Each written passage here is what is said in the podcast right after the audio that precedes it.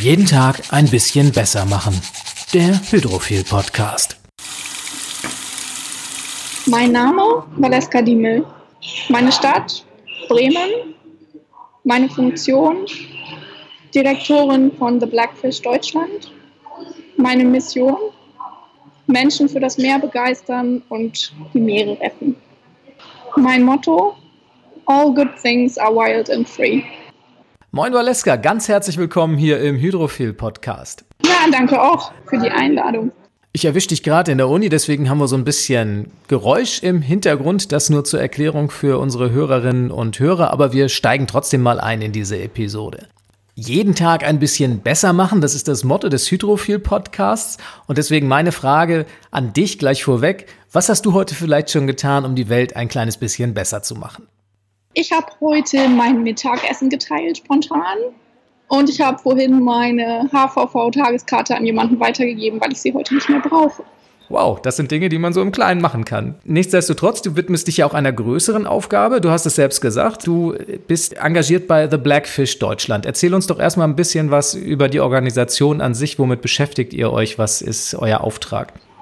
Ja, gern. Ähm, The Blackfish ist eine Meeresschutzorganisation und unser Schwerpunkt liegt auf Fischerei. Ähm, wir wollen auf die Überfischung der Ozeane aufmerksam machen.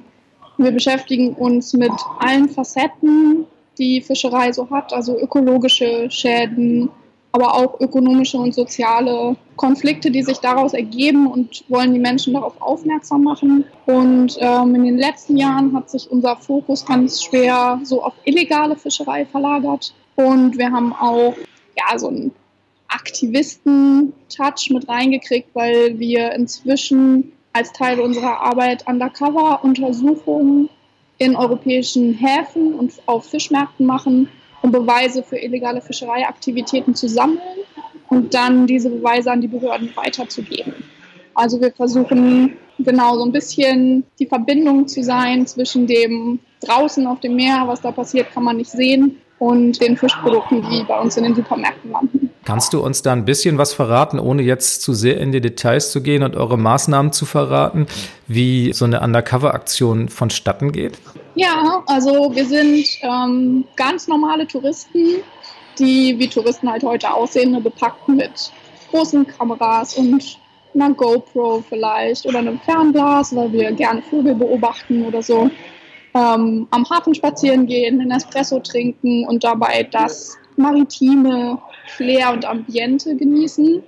Nur, dass wir halt nicht die Aussicht und den Sonnenuntergang fotografieren, sondern ganz gezielt ähm, die Schiffe, die Netze, die Fänge, die sie anlanden, die Schiffsnummern, die Personen, die da unterwegs sind ähm, tarnen uns aber halt mit Entspanntheit und Urlaubsatmosphäre, sodass wir in den Gebieten, in denen wir unterwegs sind, absolut nicht auffallen.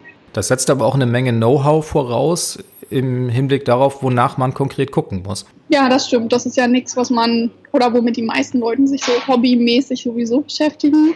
Ähm, deswegen kriegen alle Leute, die mit uns diese Untersuchungen oder diese Ausflüge machen, einen viertägigen Workshop, wo sie von uns ausgebildet werden, und halt lernen, wie sehen verschiedene Schiffe aus, wie sehen verschiedene Netze aus, was ist legal, was ist illegal und auch wie müssen Beweisfotos oder Videoaufnahmen aussehen, damit die später überhaupt von den Behörden als Beweise ähm, benutzt werden müssen oder können. Wie wird denn eure Arbeit von den Behörden an sich aufgenommen? Ist das eher eine Sache, wo man hinterher sein muss, dass die Fälle auch bearbeitet werden oder werdet ihr da mit offenen Armen empfangen?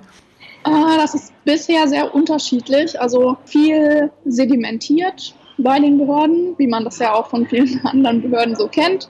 Da muss man wahnsinnig hinterher sein und den Leuten immer wieder auf die Füße steigen und immer wieder fragen, habt ihr euch das jetzt angeguckt? Ist damit schon was passiert? Was ist dabei rausgekommen? Ähm, dann ist es so, dass die Beweise oft benutzt werden und wir erfahren davon gar nichts, weil die Behörden halt nicht verpflichtet sind, uns zu informieren. Ne, also sie benutzen dann die Beweise und es passiert vielleicht was und wir erfahren das dann durch die Presse oder durch Zufall, manchmal auch erst Monate später. Und ähm, dann gibt es andere Behörden, wie zum Beispiel die sizilianische Küstenwache, die sich über unsere Arbeit wahnsinnig gefreut haben, die gesagt haben, super, wir haben echt Probleme hier, ähm, wir haben ein Problem mit Korruption, wir sind unterbesetzt, eure Beweise helfen wirklich. Und die haben mit uns sogar so ein ja, symbolisches Kooperationspapier unterschrieben. Was ist denn deine ursprüngliche Motivation gewesen, sich in diesem Bereich zu engagieren? Hast du einen Background im Hinblick auf Meeresbiologie oder ähnliches? Das ist sogar ein Beruf, ein zukünftiger. Also ich studiere Meeresbiologie ähm, seit ach, sechs Jahren inzwischen auch schon. Ähm, ich bin Taucherin, ich bin Schwimmerin, ich habe mich mal am Surfen probiert. Also ich mache, also mein ganzes Leben ist bestimmt vom Meer eigentlich, egal ob das beruflich oder Hobby oder jetzt auch im Ehrenamt ist. Für den Meeresschutz zu arbeiten habe ich tatsächlich relativ früh angefangen. Bevor ich bei Blackfish war, habe ich auch für andere NGOs oder mit anderen NGOs schon gearbeitet. Ich denke einfach irgendwie, dass das ist der Raum oder der Lebensraum, das Ökosystem, was mich am meisten fasziniert und wo es mir halt auch wirklich wehtut und wirklich das Herz bricht, dann vor allen Dingen halt als Taucherin zu sehen, wie er kaputt geht. Ja, das bringt mich gerade zu einer ganz anderen spannenden Frage. Also dadurch, dass sich das Meer ja zu größten Teil auch unserer Wahrnehmung entzieht, wir sehen ja in der Regel nur die Oberfläche, habe ich so ein bisschen das Gefühl, dass wir es auch so ein bisschen stiefmütterlich behandeln, was den Schutz anbelangt. Also da haben wir andere Themen, die auf der Liste deutlich weiter oben stehen. Da hast du absolut recht. Es ist so, es schwingt halt immer mit, ne? So seit dem Beginn der Umweltschutzbewegung mit, mit Greenpeace damals und so ging es immer irgendwie um Meer und um, um Wale damals in erster Linie noch. Und seitdem ist es immer da. Und irgendwie wissen halt auch alle Menschen, wenn es darum geht, ja, irgendwie ist was ne, schlimm mit den Ozeanen und Überfischung ist ein Problem und Plastik ist ein Problem und so. Aber im Vergleich halt zu Massentierhaltung, wo halt eine eine recht einfach greifbare Konsequenz für uns ist zu sagen, okay, wir verzichten auf Fleisch oder bei den Düngemitteln oder vielleicht auch bei, ja, ich weiß nicht, Plastik zu sagen, okay, ich ne, nehme meinen Stoffbeutel mit oder so. Es ist halt Meeresschutz so komplex, glaube ich, und halt auch einfach doch noch einen Ticken weiter weg von uns, weil es halt ein Raum ist, in dem wir nicht leben. Selbst wenn wir am Meer leben, leben wir ja nicht innen drin. Und ähm, deswegen glaube ich, ist es immer so was, was irgendwie schwerer, schwerer greifbar ist für die Leute und dann halt auch schwerer ist, so Points of Action zu finden. Und was man immer wieder feststellt, ist ja auch, dass selbst bei Menschen, die aufgeklärt sind, was solche Themen anbelangt, sich auch dieser Mythos hält, Fisch sei gesund. Ja, das ist tragisch, dass dieser Mythos sich hält, weil es halt einfach so ist, dass Fische einfach immer weniger werden.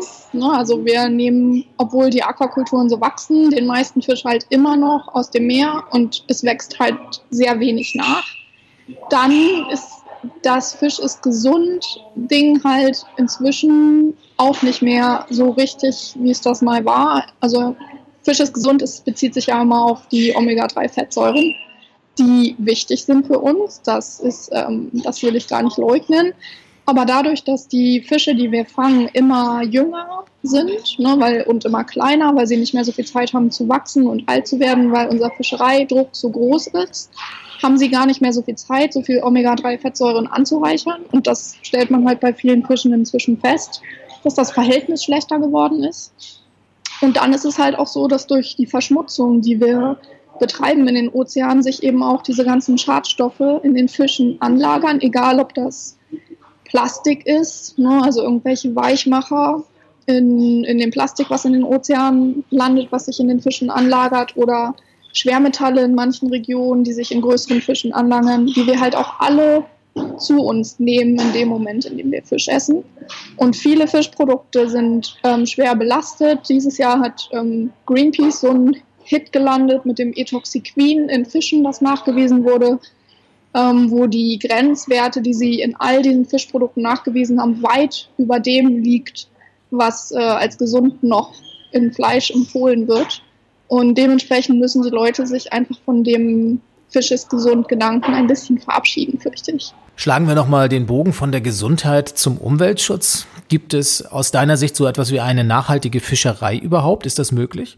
ist ganz schwierig. Also ich denke schon, dass es einige Küsten-Communities gibt. Weißt du, wenn wir nach, wenn wir nach ähm, Tahiti oder nach Papua-Neuguinea gehen, wo wirklich geschlossene Communities am Meer leben und sich aus dem, was sie aus dem Meer holen, ernähren und auch halt mit kleinen, nicht motorisierten Booten rausfahren, die vielleicht eher Fische mit Fallen oder Handangeln fangen, würde ich sagen, ja, das ist ne, in dem Rahmen, in dem die das betreiben, ist das für sie die nachhaltigste Methode, sich zu ernähren, weil sie halt weder Massentierhaltung noch riesige Supermärkte oder so haben.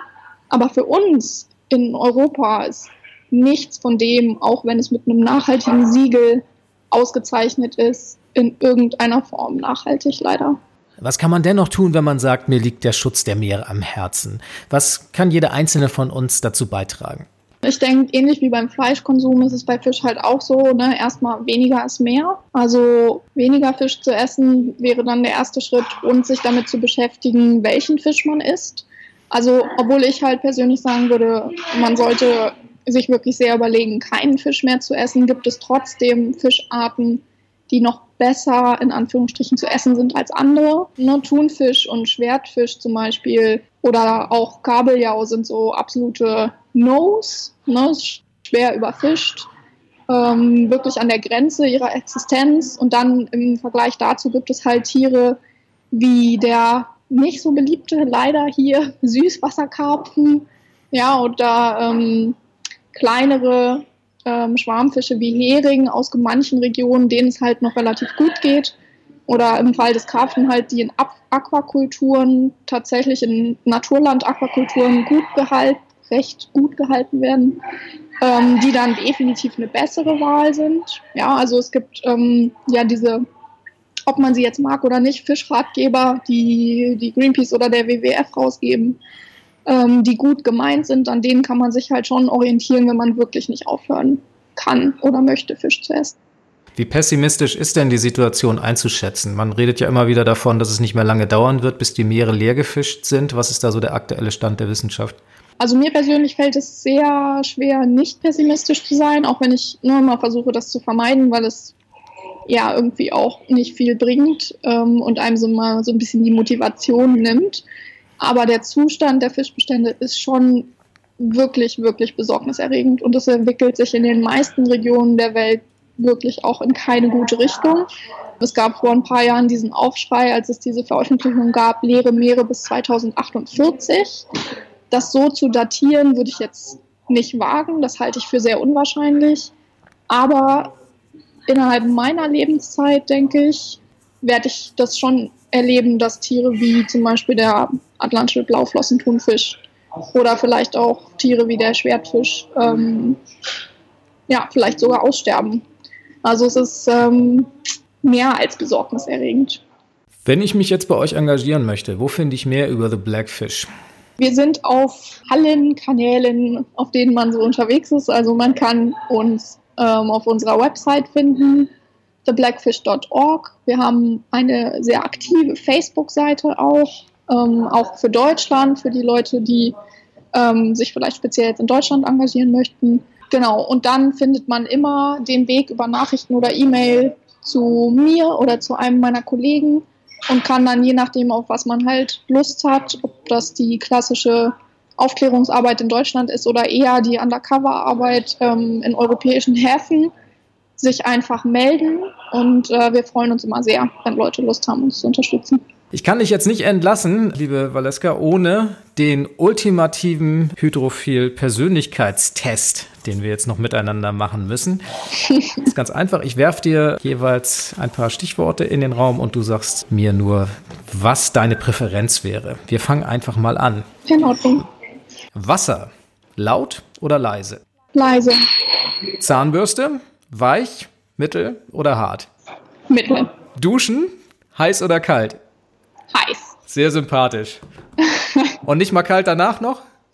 Nee, ich bin ein ganz schöner Warmduscher, fürchte ich. Okay, alles klar. Das heißt, du tauchst auch lieber in warmen Gewässern. Oder im Trockentauchanzug. Oder im Trockentauchanzug. Dann sage ich ganz, ganz herzlichen Dank, Valeska. Ja, danke dir. Das war sehr informativ, hat viel Spaß gemacht und ja, ich hoffe, wir haben einen Haufen Leute für eure Arbeit interessieren können und ich drücke euch die Daumen für alle zukünftigen Aktionen. Vielen Dank. Ciao. Das war's für dieses Mal bei Jeden Tag ein bisschen besser machen, der Hydrophil Podcast.